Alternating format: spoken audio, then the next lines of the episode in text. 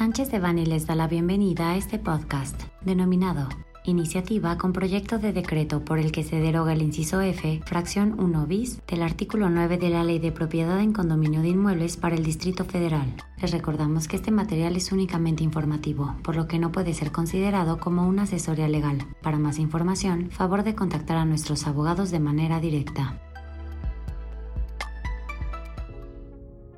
El pasado 10 de agosto de 2022 se publicó en el Sistema de Información Legislativa de la Ciudad de México la iniciativa con proyecto de decreto por el que se deroga el inciso F fracción 1 bis del artículo 9 de la Ley de Propiedad en Condominio de Inmuebles para el Distrito Federal, hoy Ciudad de México a cargo de la diputada Marta Soledad Ávila Ventura del Grupo Parlamentario de Morena. Lo anterior bajo el argumento de que el artículo 9, fracción 1 bis, inciso F, ha generado dificultad para constituir el régimen de propiedad en condominio y su inscripción en el registro público de la propiedad y de comercio. La iniciativa que se presenta tiene como principal objetivo facilitar el procedimiento para otorgar escrituras públicas de inmuebles bajo el régimen de propiedad en condominio, mediante la supresión del requisito que impone al propietario del inmueble la obligación de entregar una copia de una póliza de fianza. La iniciativa propone derogar la siguiente fracción. Artículo 9. Para constituir el régimen de propiedad en condominio, se hará constar en escritura pública 1 bis, el notario tuvo a la vista y que agrega copia al apéndice de la escritura de F,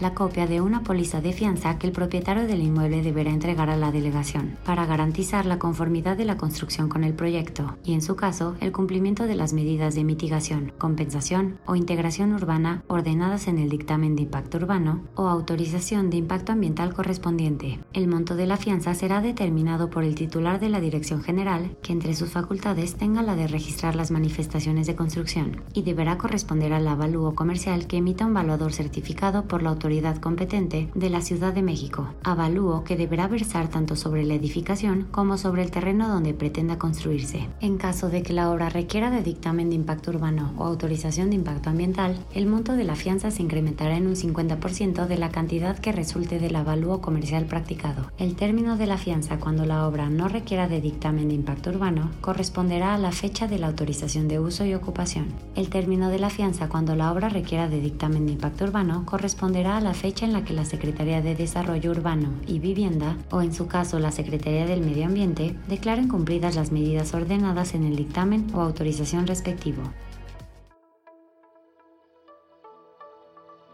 Este contenido fue preparado por Diego Gómez Aro, Rafael Villamar, Alfredo Villarreal Hansman, José Miguel Ortiz Otero, Elsa Leticia Neve Ramírez Viela y Óscar Alberto Durán Ramírez, miembros del Grupo de Práctica de Inmobiliario, Infraestructura y Hotelería. Para cualquier duda o comentario sobre este material, contáctenos directamente o visite nuestra página www.sanchezdevani.com.